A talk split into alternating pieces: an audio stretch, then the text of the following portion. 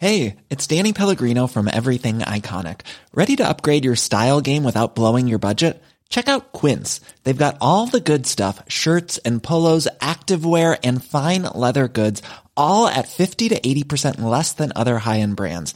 And the best part? They're all about safe, ethical, and responsible manufacturing. Get that luxury vibe without the luxury price tag. Hit up quince.com slash upgrade for free shipping and 365 day returns on your next order. That's quince.com slash upgrade.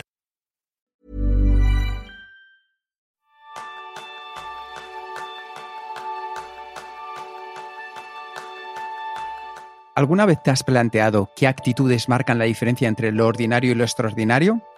Ese es el tema principal del programa de esta semana, donde descubrirás personas, personalidades e incluso países que se convirtieron en referentes gracias a un periodista y buscador de historias incansable, John Carlin. De madre madrileña y padre escocés. Nacido en Londres, crecido en Argentina, con formación universitaria en Oxford y una carretera periodística de más de tres décadas que la ha llevado a trabajar en Buenos Aires, El Salvador, Nicaragua, México, Sudáfrica y Estados Unidos. John Carlin es un veterano del oficio mundialmente conocido tras la publicación del libro Playing the Enemy, traducido en castellano como El Factor Humano, que tenía como protagonista el indiscutible Nelson Mandela, al que conoció de manera bastante estrecha durante su etapa de corresponsal del, del Independent. Ha trabajado por la BBC, BBC, el New York Times, el Wall Street Journal, El País o The Times, entre muchos otros, y ahora escribe una columna semanal en La Vanguardia rastreador de historias que han conmovido al mundo. Su última creación es una serie documental This is Football, un homenaje a un deporte que John abraza como lo hace el devoto más fiel a su religión. Bienvenidos a un nuevo episodio de Kenso, el podcast donde descubrirás cómo ser efectivo para vivir más feliz. Yo soy Rion Sangers, maestro en escribir cada día al menos una frase en mi diario. Y yo soy Kike Gonzalo, maestro en disfrutar con 10 compañeros de una pasión llamada fútbol. Bienvenido, John. Eh, un placer estar aquí con vosotros, chicos. Placer es nuestro y yo creo que vamos a disfrutar mucho porque eres de esas personas que podemos descubrir en muchos aspectos, pero yo creo que nos vamos a centrar en, en, unos pocos, vamos a ir viajando de país en país y siempre con el deporte, por así decirlo, como nexo común. Lo primero que nos gustaría preguntarte, John, es cuál es el primer recuerdo futbolístico que se mantiene grabado en tu memoria. Bueno, yo vivía en, en Buenos Aires. O sea, nací en Londres, pero a los tres años mis padres, eh, sin consultarme, me llevaron a Buenos Aires y, y, ahí está, ese fue mi destino. Entonces, eh, mi padre era escocés, era muy fanático del fútbol, era de Glasgow, del Glasgow Celtic, y, y la combinación de un padre escocés fanático del fútbol y ser como niño en Argentina en esa época hizo absolutamente inevitable que acabase siendo un forofo fútbol. simplemente nunca tuve opción, como nunca tuve opción de elegir entre quedarme en Londres o irme a Buenos Aires. mi primer recuerdo, eh, vivía en un eh, departamento en, en, Buenos Aires y, y teníamos un, un portero que se llamaba Alfredo, era de Asturias, nacido, y su esposa Benjamina, tienen un hijo, José Manuel. José Manuel tenía como, bueno, era de 22, 23, 24, 25 años cuando yo estaba viendo ahí, y él era mi, mi ídolo. Él jugaba, eh, era un futbolista profesional y jugaba en un equipo de segunda división llamado Excursionistas.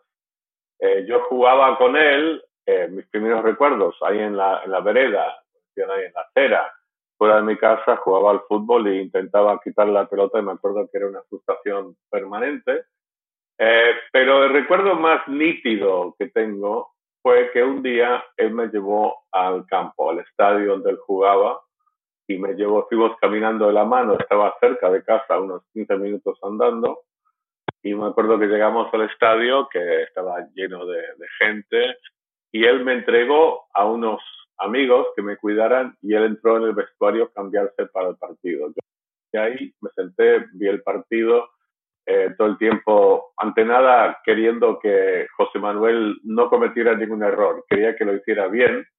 Eh, me acuerdo que su equipo excursionistas ganó y después recuerdo que después del partido yo le esperé en la puerta del vestuario. Yo había tenido unos seis años, algo así, y había unas multitudes ahí esperando. Y me acuerdo que él salió recién duchado después del partido y me puso en sus hombros. Y me acuerdo que a través de la multitud la gente le pedía autógrafos y todo.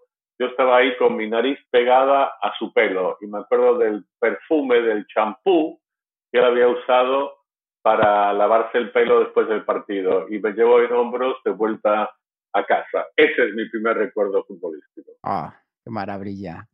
La verdad es que da gusto escuchar esas primeras veces en el mundo del fútbol cuando llegas a, los estadios y los descubres por primera vez. Y la pregunta es evidente. John, ¿tú qué tipo de jugador soñabas ser cuando tenías 6, 8, 10 años?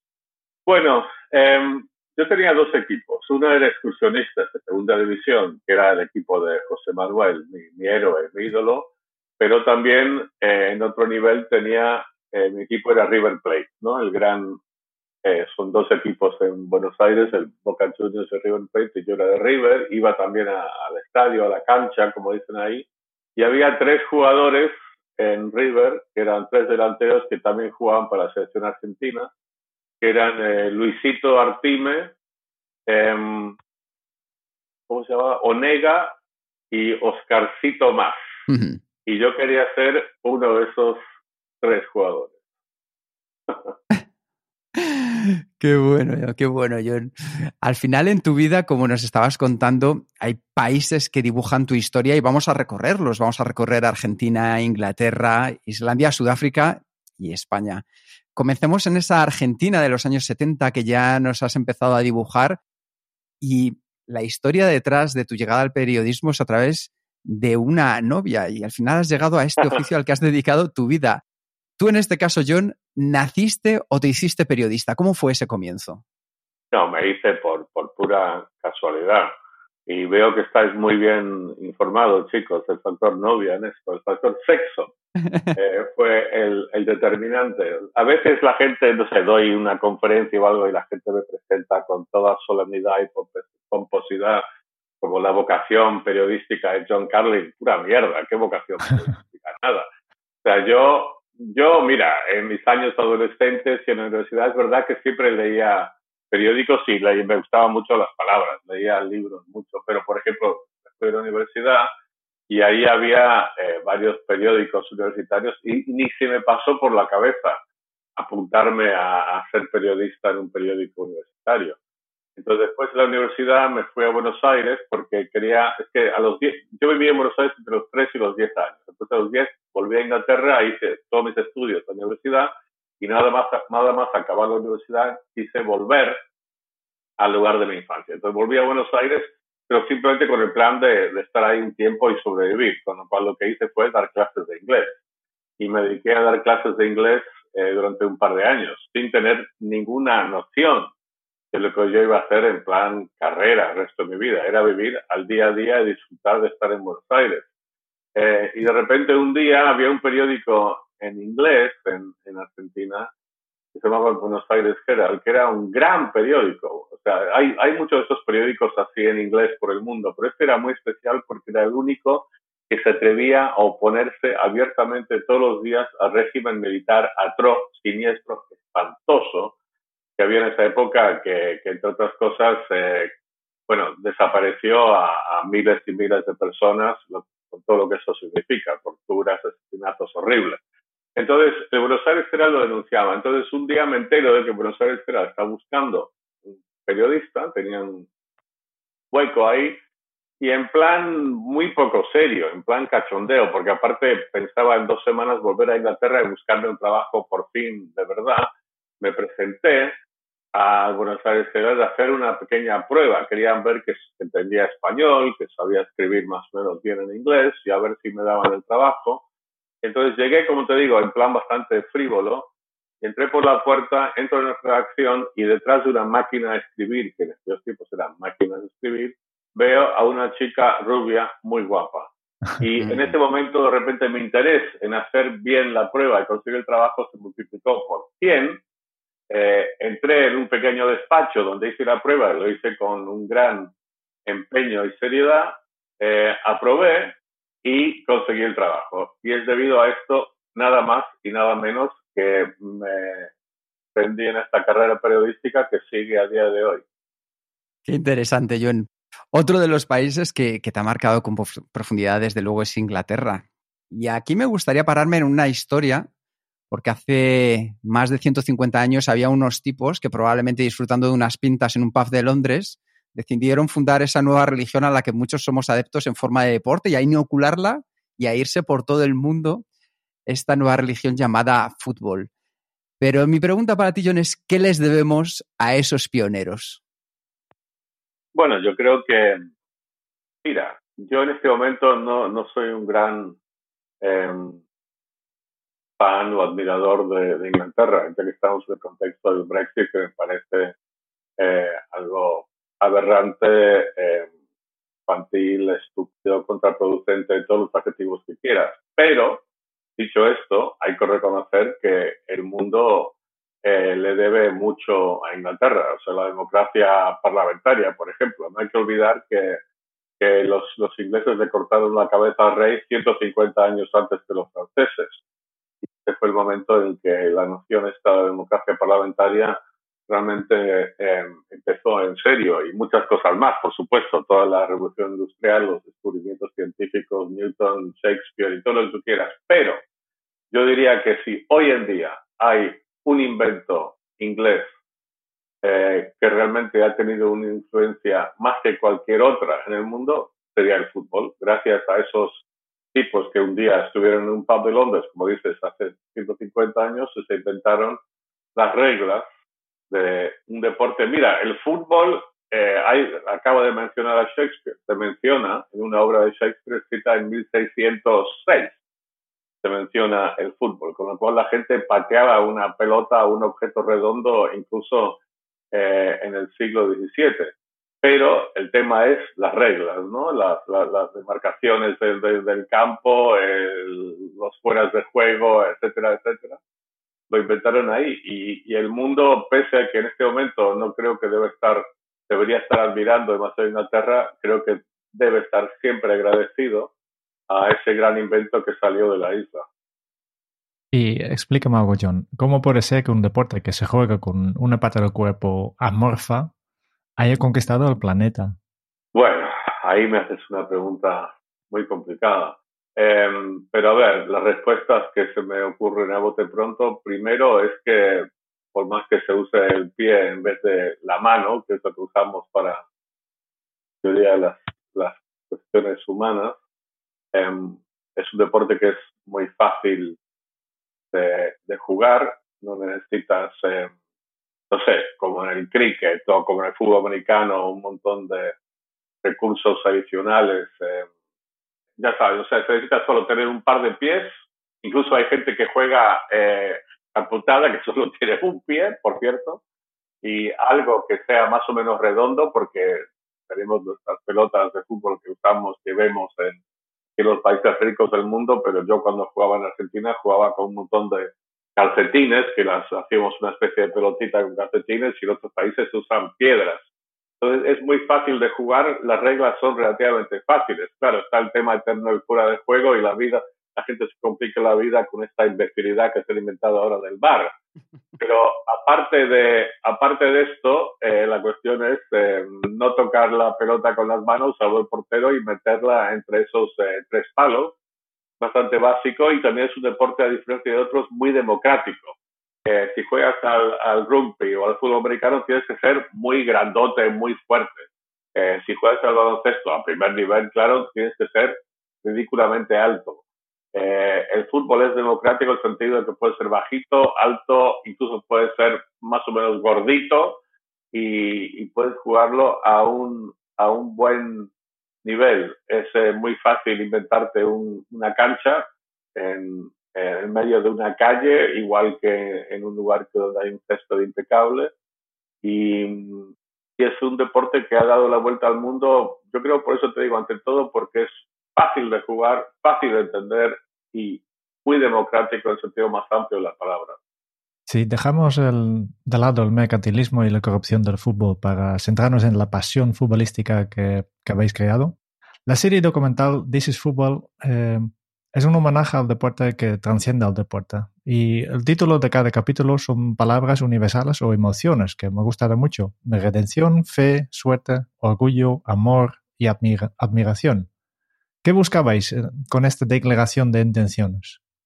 Bueno, em, mira, el hecho de que estamos hablando de esto ahora creo que es otro indicio más de que el fútbol es la gran conversación mundial. Yo sé que la gente conversa de otras cosas, que habla sobre sus familias y tal, pero en cuanto a invento humano, a fenómeno social, no hay nada que genere más conversación entre más personas en el mundo que el, el fútbol.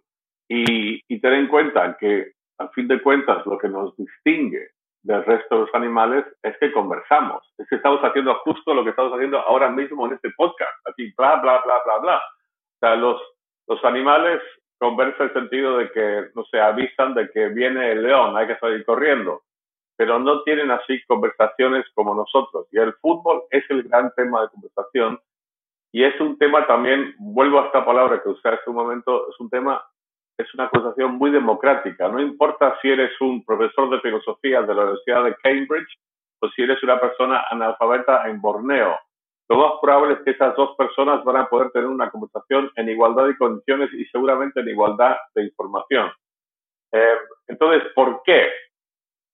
De manera un poco rebuscada, vuelvo a tu pregunta. ¿Por qué eh, la conversación está tan enorme. Y yo creo que es porque reúne esa conversación todos los elementos básicos, las emociones y los temas que nos hacen realmente humanos.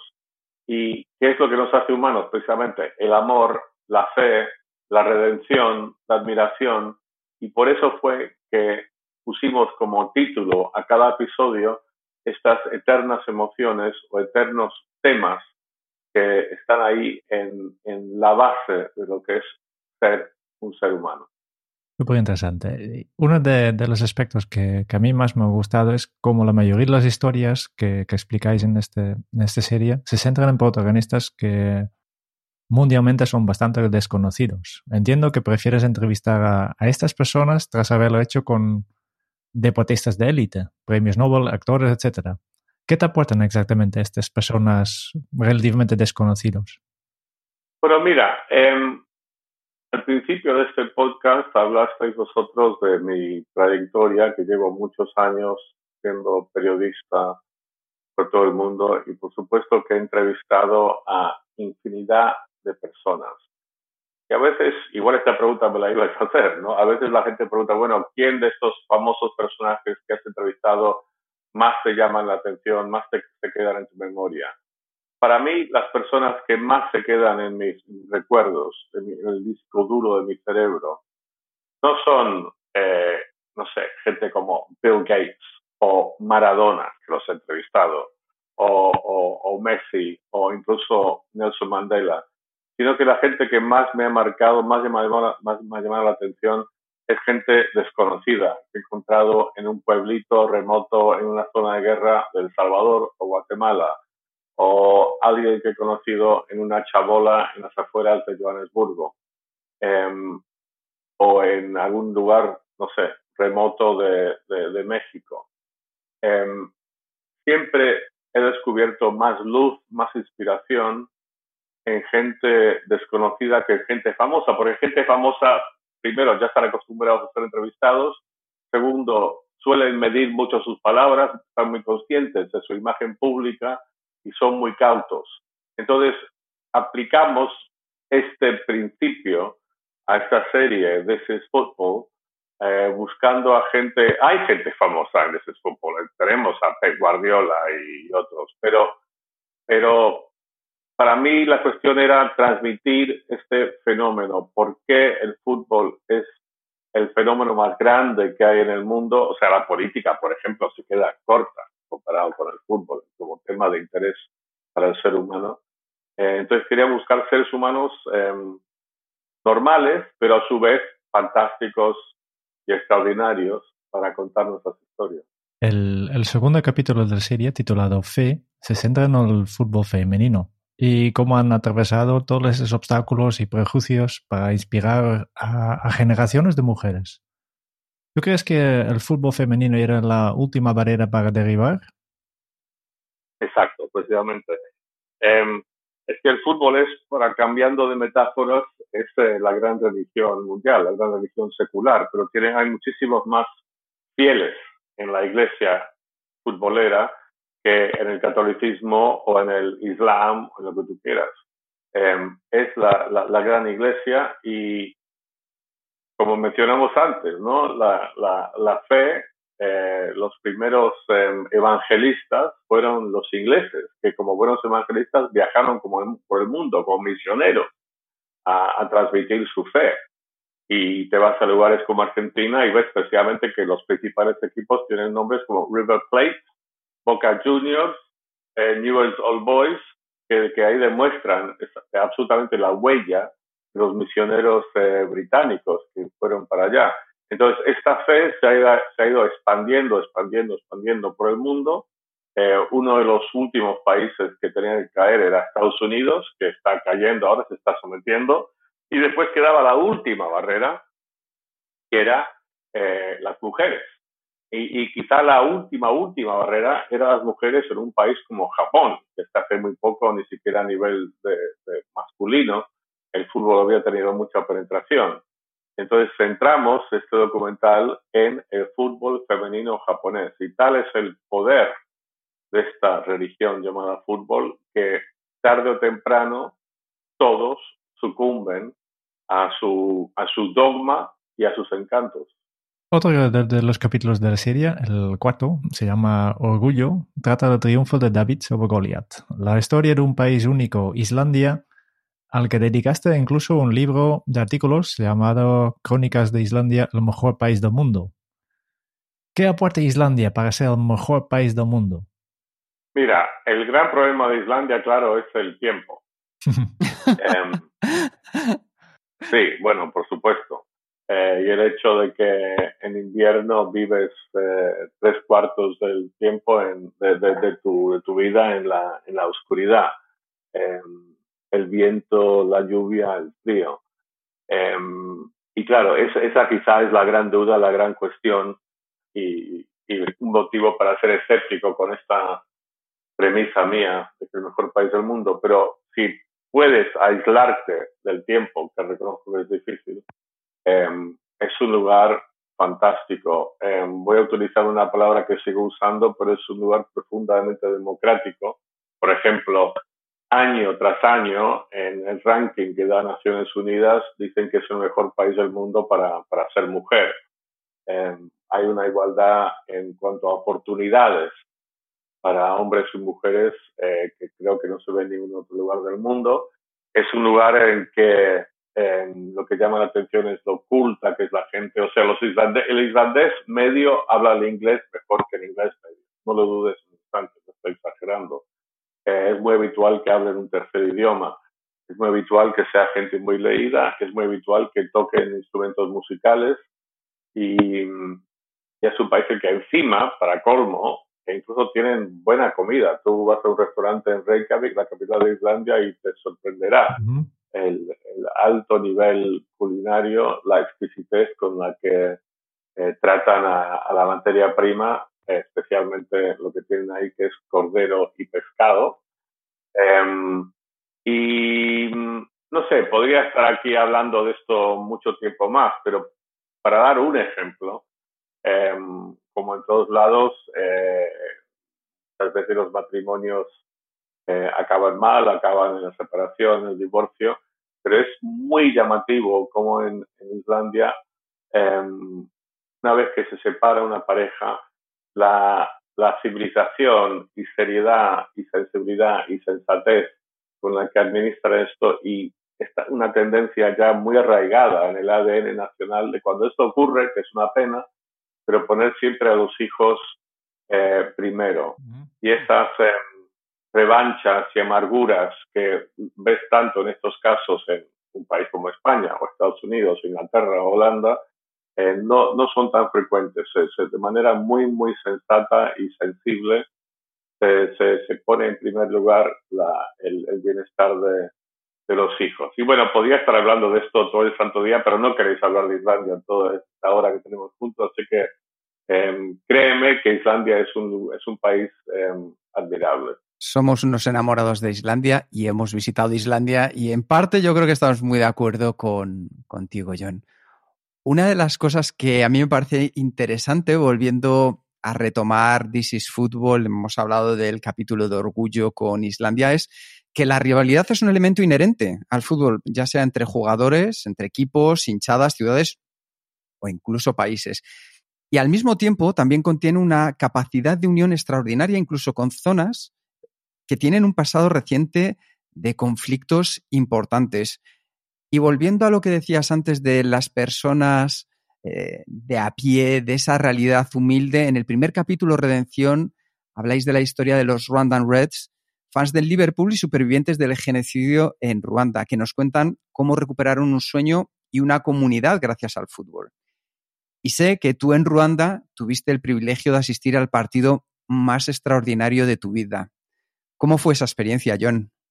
Sí, sí, exacto. Em, la película de Ruanda fue especialmente, em, de las seis que hicimos, fue especialmente importante para mí porque yo conozco muy bien Ruanda He estado ahí como 10 veces los últimos 22 años y, y lo, que se, lo que ocurrió en, en Ruanda, en el genocidio del año 94, es que supera todo lo que yo he visto en mi vida por un factor de, de 100 en cuanto a horror. O sea, yo he cubierto guerras en El Salvador, en Nicaragua, en Guatemala, he cubierto mucha violencia en países como por ejemplo Sudáfrica. Nada que se aproxima al, al salvajismo que hubo en, en, Ruanda en un periodo de 100 días en el que mataron a un millón de personas, la mayor parte de ellos a machetazos. O sea, esto es ya tremendo. Eh, entonces, ¿cómo este país ha logrado eh, recomponerse? ¿Cómo ha logrado mantener la paz? ¿Ha logrado evitar una especie de furia revanchista, una carnicería, que sería lo más lógico, es algo tremendo y hay muchas explicaciones, pero una de ellas es el fútbol. Y, esto no es algo que yo te lo digo o que estemos aquí forzando para hacer un, documental, sino que hablas con la gente ahí, incluso con el propio presidente del país, y, te lo dicen, que, que hay montones de talleres que hacen en Ruanda para intentar ayudar a la gente a reconciliarse, a recuperarse del genocidio, pero te dice la gente que manda ese país que un partido de fútbol vale 100 talleres. Entonces, este partido que, que me estás preguntando, yo estuve ahí en el año 2003. Fue nueve años después del genocidio. Eh, metieron presos a unos 120.000 personas que participaron en estas terribles masacres decidieron ese año hacer una amnistía y liberar a unas 40.000 de esas 40.000 asesinos. Eh, y, no, y no solo liberarlos, sino que iban a volver a los propios pueblos en los que quedaban los supervivientes, mujeres que habían visto cómo esta gente que iba a volver, que ahora iban a ser sus vecinos, mataron a su marido a machetazos, mataron a sus hijos pequeños, las violaron, una cosa tremenda. Y esto se repitió en pueblitos por todo y en ciudades por toda Ruanda. Entonces yo fui a un pueblo, en un lugar donde el genocidio fue especialmente brutal, que es mucho decir, para ver cómo iba a llevar a cabo este momento de encuentro entre asesinos y supervivientes. Y lo que hicieron en este lugar, como hicieron en otros lugares de Ruanda, fue el primer momento de encuentro, em, digamos, el amortiguador iba a ser un partido de fútbol entre 11 asesinos y 11 supervivientes. Entonces estaba en un lugar llamado Gashora, en Ruanda, em, en un momento de una tensión potencial, un peligro potencial tremendo, en un momento de encuentro entre, eh, eran como, no sé, 200 asesinos que volvían a su pueblo.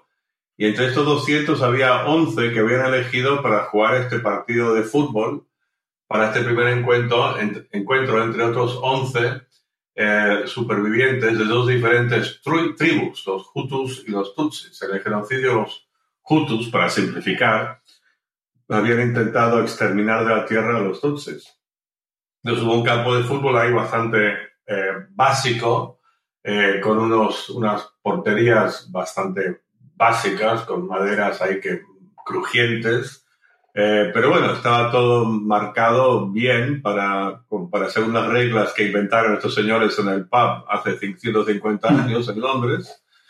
Y em, yo había traído de la capital Kigali un, algo importante, había traído una pelota de fútbol nueva. Entonces, antes de empezar el partido, me invitaron a mí a ir al círculo central para una especie de ceremonia para entregar la pelota esta nueva, que les hacía una ilusión que no os podéis imaginar. Eh, y el árbitro me dice, bueno, tienes que elegir si darle la pelota al capitán de los asesinos o al capitán de los supervivientes.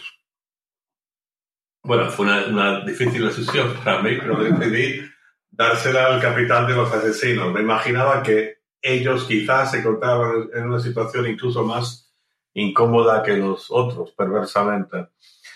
Y me acuerdo que le di la pelota al capitán de los em, asesinos y él eh, como que se, se, agachó frente a mí para darme las gracias y fue de un jugador al otro, de los otros 10 que estaban ahí, ahí, parados en el círculo central y les, les tocó la frente con la pelota uno por uno. Pasó de uno a otro, tocándole la frente un segundo, fue el otro, tocó la frente y así a los 10.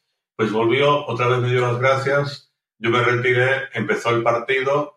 Eh, después del genocidio, eh, la violencia fue mínima. Me acuerdo que hubieron eh, dos tarjetas amarillas, que comparado con, ese, con eso no era tanto. ganaron los supervivientes 1 a 0, que me pareció un buen resultado.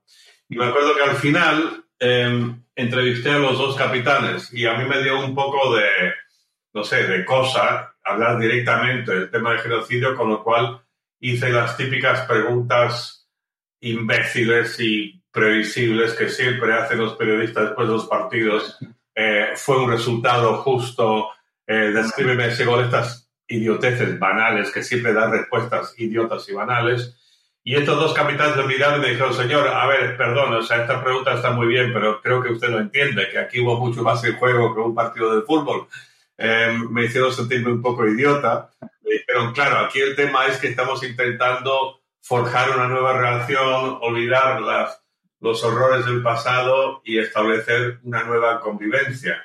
Entonces ahí yo ahí bueno, empecé a hablar claro el tema y, y, los dos capitanes, asesinos y supervivientes, me dejaron admirados ante la, su elocuencia, su, su, sensibilidad y su deseo mutuo de poder, como digo, convivir en paz los dos. Entonces, este partido de fútbol, sí, yo he visto varias finales de Champions, finales de Copas del Mundo, pero este quizá no tanto por la calidad de su, del juego, sino porque lo, por lo que significaba, es el partido que más recuerdo. Normally, being a little extra can be a bit much, but when it comes to healthcare, it pays to be extra.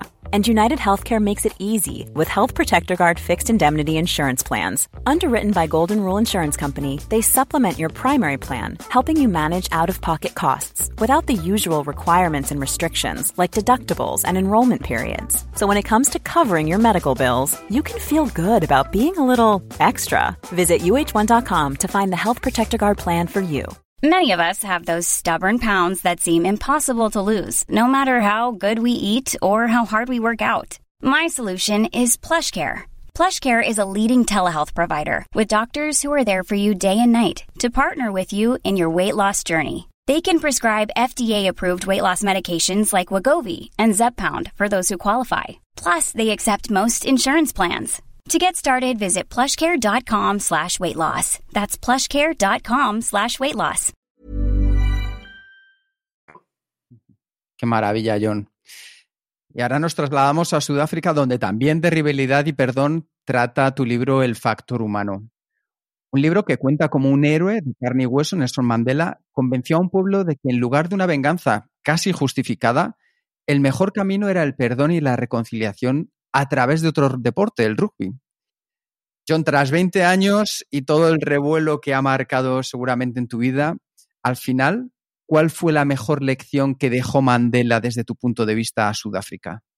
Bueno, yo diría que que tú has, caído en lo que todos caen, que es insistir en el tema del perdón y esta especie de actitud Jesucristo de Mandela, que para mí no es el tema principal. Sin duda, Mandela fue un hombre de un alma especialmente generosa eh, y sin duda hubo un, un, factor perdón en el sentido más que nada de que no hubo una, una venganza, eh, quizá como dices tú, que puede haber sido bastante justificada. Más que nada el tema con Mandela es que fue un brillante político, que fue un político pragmático que tenía muy claro que quería un resultado. Tantos políticos que vemos hoy en el mundo son como efectistas, quieren eh, conseguir un resultado, una gratificación a corto plazo, eh, dejan que los sentimientos guíen eh, lo que dicen. Mandela no, Mandela frenó sus sentimientos y él en el fondo yo creo que sentía bastante rencor, bastante resentimiento hacia la, hacia la gente que lo encarceló y que hizo sufrir tanto a su gente, los negros de Sudáfrica, durante los 50 años o más del apartheid. Pero él estaba pensando fríamente. Aquí lo que queremos es un resultado. Queremos acabar con la apartheid, queremos la democracia. Con lo cual, si optamos por la opción fácil de la venganza, vale, fantástico, y nos sentiremos muy bien, pero se alargará el día, se demorará el día en el que llegaremos a votar todos y tener democracia. Con lo cual, lo mejor es mantenernos así, calmados, fríos de cabeza, eh, controlar nuestros sentimientos, aparcarlos, reprimirlos y intentar apelar a lo mejor de nuestros enemigos, ser generosos y convencerles a que de manera pacífica los blancos abandonen el poder. Entonces, la gran virtud de Mandela fue ser un gran político. Un gran político lo que hace es convencer, persuadir de que la gente siga su camino. Y Mandela logró hacerlo con su propia gente, que era difícil, eh, convencerles de que el camino de la venganza no era el camino, sino, pero más difícil aún, logró convencer a sus enemigos, a los blancos, incluso a la extrema derecha blanca, a que sucumba a sus argumentos y a su encanto y que lo siguieran y lo viesen como su líder. ¿De cuál fue la mejor lección que dejó Mandela a ti, que tuviste el privilegio de vivir este momento único a su lado? Bueno, mira, yo, yo estuve tanto tiempo con Mandela, o, o sea, en general estuve eh, a la distancia escuchando sus discursos, sus ruedas de prensa, pero también hablamos mucho, él y yo, uno a uno, en muchas circunstancias. Um, yo creo que la principal lección que me dio Mandela, que no es una lección que te digo que yo necesariamente he incorporado o asimilado o puesto en práctica, pero la lección es una lección de integridad. Para mí lo, lo, lo, lo grande de Mandela a nivel personal, no como, como político, como gente que, que brillante para persuadir, pero como ser humano es su integridad, es la coherencia que hubo entre el mensaje público que él proclamaba, que era un mensaje de, de respeto y generosidad, y cómo actuaba con respeto y generosidad en todos los detalles de su vida privada, lejos de las cámaras de televisión, lejos del escenario político, cuando tenía nada por ganar, nada a nivel público, cómo se seguía siendo igual de coherente todo el tiempo y que era igual de respetuoso con el jardinero, el cocinero, eh, la azafata del avión o la reina de Inglaterra, independientemente si subiese, como te digo, cámaras de televisión ahí o no. Y creo que esa, esa coherencia es lo que uno llama integridad. Y si él no tuviera esa, hubiese tenido esa virtud, esa integridad, no hubiera tenido la capacidad que tuvo de convencer a sus enemigos a que tuvieran fe en él y que abandonaran sus diferentes fees y prejuicios y, y seguirle. Eh, podría contar, contar montones de, de, anécdotas, pero por ejemplo, uno pequeñito, pero esta es la idea, contar historias pequeñas, lejos del escenario político. Eh, no, no mucho después de que él saliera de la cárcel, se fue a Shanghái en una visita así política oficial y por supuesto le pusieron el mejor hotel de Shanghái en, la suite más espectacular de Shanghái y había salido de la cárcel, no sé, un año y medio antes. Entonces Mandela tenía la costumbre, después de 27 años a cárcel, de hacerse todas las mañanas él su propia cama. Él se hacía la cama.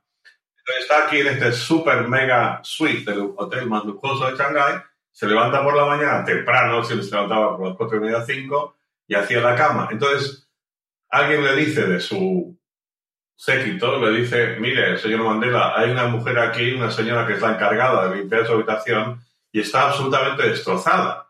O sea, no entiende nada, le han roto todos sus esquemas. Eh, no, no, sabe qué hacer, no sabe qué decir, piensa que, que, se le cae el mundo, que le van a despedir, que lo que sea. Con lo cual Mandela dice, mire, por favor, dígale a esta señora que venga ahora a mi habitación, que quiero hablar con ella. Entonces traen a esta señora destrozada, china, eh, a su habitación y Mandela, a través de un traductor, Mandela le dice a la señora, le pide disculpas, le dice, mire, lo siento mucho, entiendo que para usted ha sido una situación muy confusa, esto de que estoy aquí eh, haciéndome la cama, pero quiero que entienda que no es una falta de respeto hacia usted o que eh, no valore su, su, su eficacia a la hora de hacer una cama, sino quiero que entienda que para mí esto hacer la cama es tan natural después de 27 años de cárcel como lavarme los dientes por la mañana. Este es un caso, una historia, una anécdota entre muchísimas que os podía contar que demuestra esa gentileza, generosidad, generosidad y respeto que Mandela demostraba a la gente, independientemente de si había eh, la posibilidad de sacar eh, ventajas políticas de esto o no. ¿Y qué tenía la sonrisa de Mandela? Bueno, sí, tenía una super sonrisa, es verdad. Eh, eso también era, era un plus que tenía un plus, no sé, genético, pero cuando Mandela sonreía, daba la impresión que había suficientes vatios aquí o voltios como para iluminar todo un estadio de fútbol de noche. Qué maravilla. Eh, una de las cosas que a mí me interesa mucho es que al final la gente conoce la película Invictus. Invictus es un poema, el más famoso probablemente de William Ernest Henley, un poema que marcó a Nelson Mandela y el título de la película que llevaron a la gran pantalla sobre tu libro. Pero mi pregunta en este caso, John, es ¿cuál sería tu poema? Mi poema. ¿Tienes algún poema que a ti te haya marcado? Yo tengo muchos poemas en la cabeza yo sigo leyendo poesía y, y, puedo citarte muchos, muchos poemas. Este no es, este no es mi poema favorito, el favorito de Invictus, ni mucho menos.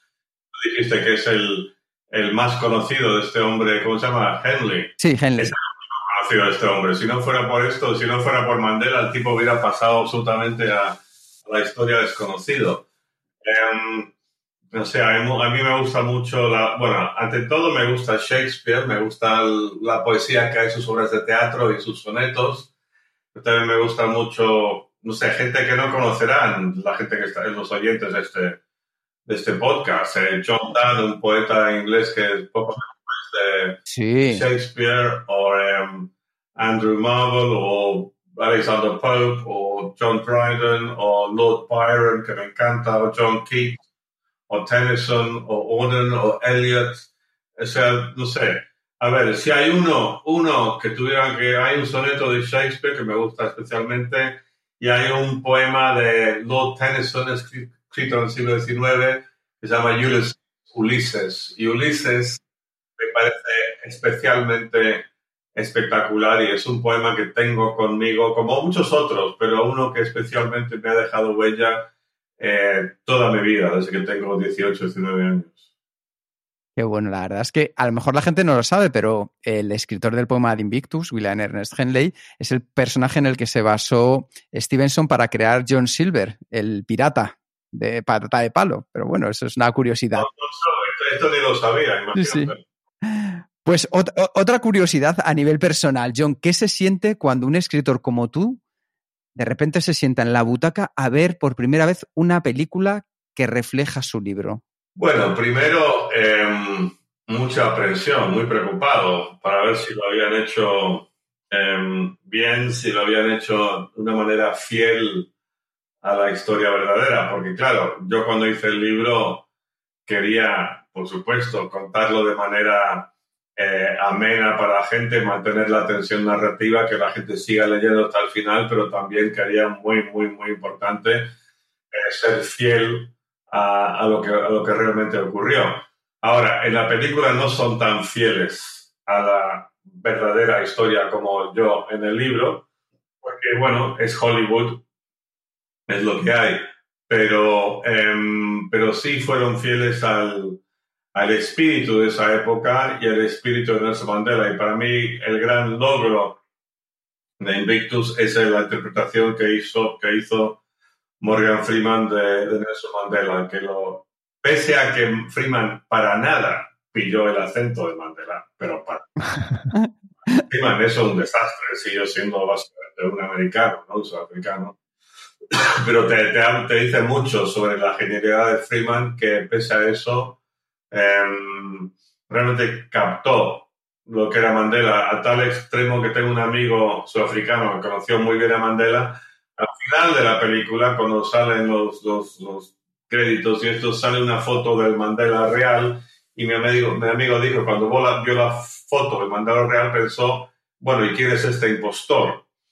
Eh, o sea que Freeman lo hizo súper bien. Qué bien. Volvamos a España con tu libro Rafa, mi historia. Eh, en este libro, el camino del que para muchos es el mejor deportista de español de todos los tiempos, Rafael Nadal. ¿Qué habilidades tiene, tiene Rafa que, la han llevado a, alcanzar la cima y cuáles a permanecer en ella? Vale. Bueno, em, lo que tiene Rafa Nadal es cuando sale a la pista de tenis una persona muy normal, quizá incluso un poquito tímida, se convierte en un guerrero eh, competitivo extraordinario, tiene una, fe en sí mismo, una capacidad de, de resistir eh, a las situaciones límites físicas o mentales como muy pocos y creo que es, por supuesto que tiene mucho talento, pero lo que marca la diferencia es esa, esa feroz competitividad, esa, esa, esa, se niega a rendirse, esa, creo que la palabra que se usa mucho ahora es la palabra resiliencia, que es un, fenómeno tanto físico como moral, como mental, y eso es lo que, lo que, lo que ha marcado la diferencia entre Rafa y, la gran mayoría de sus rivales durante los muchísimos años que van ya 15, 16, que está compitiendo al máximo nivel. ¿Y, ¿Y, cómo se alcanza a ser un ejemplo de conducta en el resto de aspectos de la vida, fuera de la pista? Bueno, eh, ¿cómo lo sabes? eh, ¿Cómo sabes lo que hace fuera de la pista? No sé, mira, sí, lo que yo he visto, eh, Rafa es un tipo ejemplar. Hablaba antes de, de, Mandela, ¿no? Esa integridad que tiene, esa coherencia entre su imagen pública y su comportamiento privado y en un nivel eh, que, por supuesto, si, si, Rafa le dijera que lo comparase con Mandela, le parecería absurdo y escandaloso y me regañaría por ello, pero sí comparte yo creo con Mandela esa, esa integridad. Es una persona que lo que ves, su imagen pública es que es un tipo muy decente y muy respetuoso. Y, me consta que lejos de las cámaras, lejos de las pistas, es igual de, de respetuoso, cortés y decente con, con, la gente independientemente de lo importante que es. Con lo cual, sí, yo he visto que Rafa se, comparta, comparte, se comporta perdón, con igual respeto y buen humor con el camarero en el restaurante en Melbourne o la azafata en el avión de Qatar a, Australia o, que, que, que, con el rey de, España o el presidente de Estados Unidos, él mantiene esa integridad, es, es, es, un tipo igual de simpático, generoso y cortés, independientemente de, de lo que, de la importancia eh, que pueden tener estas personas a nivel político, económico o lo que tú quieras. Y con tantos libros a tus espaldas, mm, mi pregunta es, ¿cuál es el libro que más has releído y el que más has disfrutado? Bueno, a ver, Dios mío. Em, yo creo que si hay un, mira, si tuviese que llevar un libro a una isla desierta en la que estaría el resto de mis días sin acceso a más libros, em, seguramente me llevaría al Rey Lear de, Shakespeare. Em, si no, Don Juan de Lord Byron. Muy bien. Em, y ahora damos otro salto de tema, porque tenemos una pregunta que nos ha dejado el último entrevistado eh, en este podcast, el Julien Nuturbe, que, que quería preguntar eh, ¿cómo crees que será el futuro de, tu trabajo en 15 años? En 10 años. 10 o 15, sí. 15, perdón. Bueno, eh, yo tengo toda la intención de seguir trabajando hasta el día que, que me muera o hasta el día en que simplemente físicamente no pueda más. O sea, para mí la noción de jubilarme es absolutamente ajena, imposible, eh, no me interesa en absoluto. Claro, esto es porque he tenido la gran suerte de la que goza poca proporción, poco porcentaje de la humanidad de, haber podido dar con un trabajo que me entusiasma y del que disfruto. Em, tengo como ejemplo un periodista inglés eh, llamado Bill Deeds, que em, fue, empezó el periodismo en los años 30 fue director del Daily Telegraph como 15 años y después de ser director siguió siendo no solo periodista, sino que reportero. Él salía a hacer reportajes en las calles y con 92 años él seguía yendo a lugares como Somalia a hacer reportajes. Y, y, lo que y conozco bien al biógrafo de este, de este eh, periodista, Bill Deans, y sé que se murió en la cama, estaba en la cama sentado con su ordenador portátil escribiendo un artículo más y murió ahí en plena, en plena guerra, en plena batalla periodística escribiendo su artículo. Ese sería mi sueño, eh, terminar así. Vaya, vaya. Em, hablando de, entrevistas, que, que, ya has hecho un montón, eh, has, casi entrevistado a todo el mundo, ¿no? Lo que a mí me gustaría saber es a quién te gustaría todavía entrevistar y relacionado con esto, ¿con quién te, gustaría tomar unas cervezas? Vale, mira, esta pregunta me la han hecho antes. ¿A quién me gustaría entrevistar? Es que la verdad es que esto de las entrevistas en el periodismo se le da mucho valor y muchas veces los periódicos como que eligen, no sé, juzgarse en función de los famosos que han logrado entrevistar. A mí la verdad que entrevistar a, gente famosa me importa muy poco. Eh, yo he entrevistado a mucha gente famosa, muchas, en, el, en el cine, en literatura, en política, ante todo, también deportistas.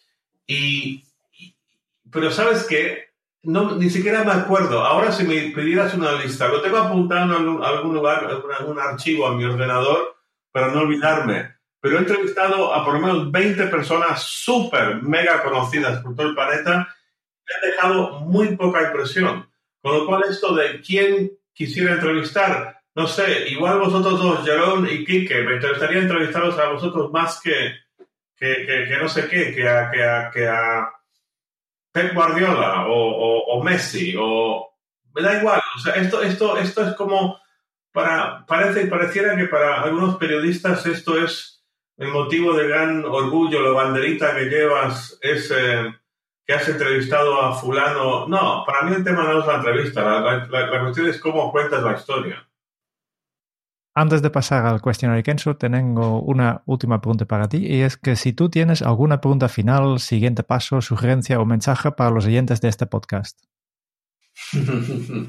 si tengo un mensaje final. Bueno, el problema con dar un mensaje final es que de repente puedes em, da la impresión de, no sé, estar dando un pequeño sermón, de estar así en plan cura, un guía moral, y, y, no, no, quisiera hacer eso. Yo solo diría que mm, tengan en cuenta que la vida es, em, es corta, más corta de lo que uno puede pensar, y hay que, hay que disfrutar todo lo que uno pueda de, de, de cada momento. Claro, si uno pertenece a ese sector mayoritario de la humanidad, em, que, sufre para sobrevivir de un día al otro, em, esto, no sé, es un poco redundante, pero me imagino que la gente que escucha este podcast tiene los problemas básicos eh, de la vida, de la supervivencia resueltos y en tal caso tengan en cuenta lo afortunados que son,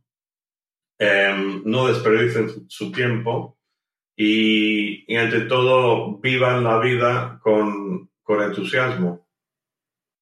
Me parece un buen mensaje. Pues por esto ya pasamos al último de, de esta entrevista. 10 preguntas que eran 10 preguntas rápidas.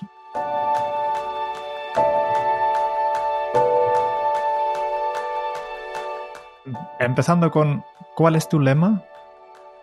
Mi lema. Eh, repitiendo lo que acabo de decir, vivir la vida con entusiasmo. vale. ¿Cómo se titularía tu biografía? Chronicles of Wasted Time. Irónico. Crónicas de, del tiempo perdido. Exacto, desperdiciado. Desperdiciado. ¿Cuál es el libro que más has regalado? Y obviamente aquí descatamos tus propios libros. ¿Qué más has regalado? Sí.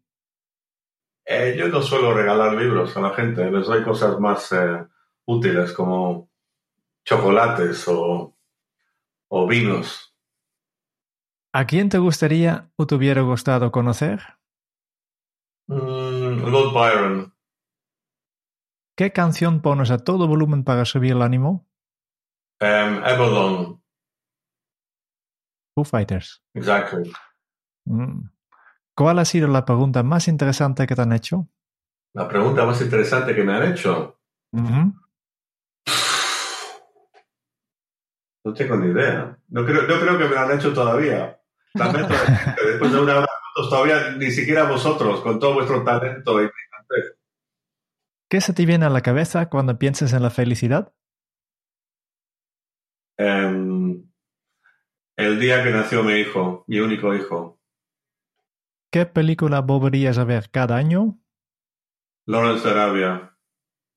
Mm, o Casablanca, Casablanca, Casablanca. Más que Y si tuvieras que dejar un mensaje en una cápsula para tu yo del futuro, ¿qué le dirías? No pierdas el tiempo. Y la última pregunta. ¿Qué le preguntarías al próximo invitado de este podcast? Mm, que, que, me, que me diga qué es lo más importante en la vida. Uh -huh. Vale, pues esto ha sido la última pregunta y, y, solo nos queda una cosa que es un breve resumen de todo lo que hemos podido aprender de, de ti, John. John es un ciudadano del mundo, ternura por Argentina, donde se le llevaron con tres años sin consultarle, pasión por Sudáfrica, donde vivió los años más emocionantes, amor por España, donde nació su madre y en parte reside, y afinidad por Gran Bretaña, donde nació y realizó sus estudios, y también por el mejor país del mundo donde le brillan los ojos, Islandia. En Argentina descubrió sus dos grandes pasiones, el periodismo y el fútbol. En unos tiempos difíciles se hizo periodista por casualidad, por una novia rubia muy guapa que le hizo dar lo mejor en una entrevista de trabajo en el Buenos Aires Herald y el fútbol de la mano de un ídolo terrenal, José Manuel, jugador de excursionistas y compañero de departamento con quien jugaba en la vereda y quien le dejó su primer gran recuerdo futbolístico. John nos ha enseñado cómo el fútbol es el mejor invento inglés porque nos aporta una conversación universal y democrática, una religión secular que se ha ido expandiendo, rompiendo barreras físicas y emocionales. Y esa pasión la ha transformado en la base de lo que es un ser humano. Redención, fe, suerte, orgullo, amor y admiración. Volamos a Sudáfrica para descubrir cómo el paso del apartheid a la democracia se lideró por un brillante político pragmático, Nelson Mandela, convencido de manera pacífica para que la gente siguiera su camino, el de una nueva Sudáfrica. Y una lección, integridad, la coherencia entre el mensaje público de respeto y generosidad y cómo actuaba también de esta misma manera en su vida privada. Termina este viaje pasando por España con Rafa Nadal, donde una persona tímida se convierte en un guerrero competitivo extraordinario, con una fe en sí mismo y resistencia únicas. Un ejemplo que se niega a rendirse, marcando la diferencia a través de su resiliencia. un comportamiento también íntegro, tanto dentro como fuera de la pista. John es un buscador apasionado de momentos únicos, rastreador de esas historias que han conmovido al mundo y descubridor de personas desconocidas con momentos fantásticos y extraordinarios. Nos ha dicho que tengamos en cuenta que la vida es corta, que hay que disfrutar todo lo que uno pueda de cada momento, vivir la vida con entusiasmo. Y como su poema Ulises, no es demasiado tarde para buscar un mundo nuevo. Muchísimas gracias, John. Ha sido un auténtico placer tenerte aquí. Muy, muy buen resumen, muy buen resumen. Y quiero decir una cosa final, que sí, que quizá Islandia sea el mejor país del mundo, pero mi país favorito del mundo, con mucha diferencia, es España. Qué grande. Pues muchísimas gracias, John. Ha sido un auténtico placer y hablaríamos contigo de muchísimas más cosas, pero gracias por dedicarnos este tiempo. Un abrazo muy fuerte, John. Un abrazo y un placer. Muchas gracias por escuchar el podcast de Kenso. Si te ha gustado, te agradeceríamos que te suscribas al podcast lo compartas en tus redes sociales o dejes tu reseña de 5 estrellas para ayudarnos a llegar a más oyentes. Y si quieres conocer más sobre Kenso y cómo podemos acompañarte a ti, a tu equipo o a tu organización en el camino hacia la efectividad personal, puedes visitar nuestra web kenso.es. Te esperamos la semana que viene en el próximo episodio del podcast de Kenso donde Kike y Jerún buscarán más pistas sobre cómo ser efectivo para vivir más feliz. Y hasta entonces, ahora es un buen momento para poner en práctica un nuevo hábito Kenso. Descubre lo que hace brillar a tus ojos. Hasta dentro de muy pronto. Chao. Adiós.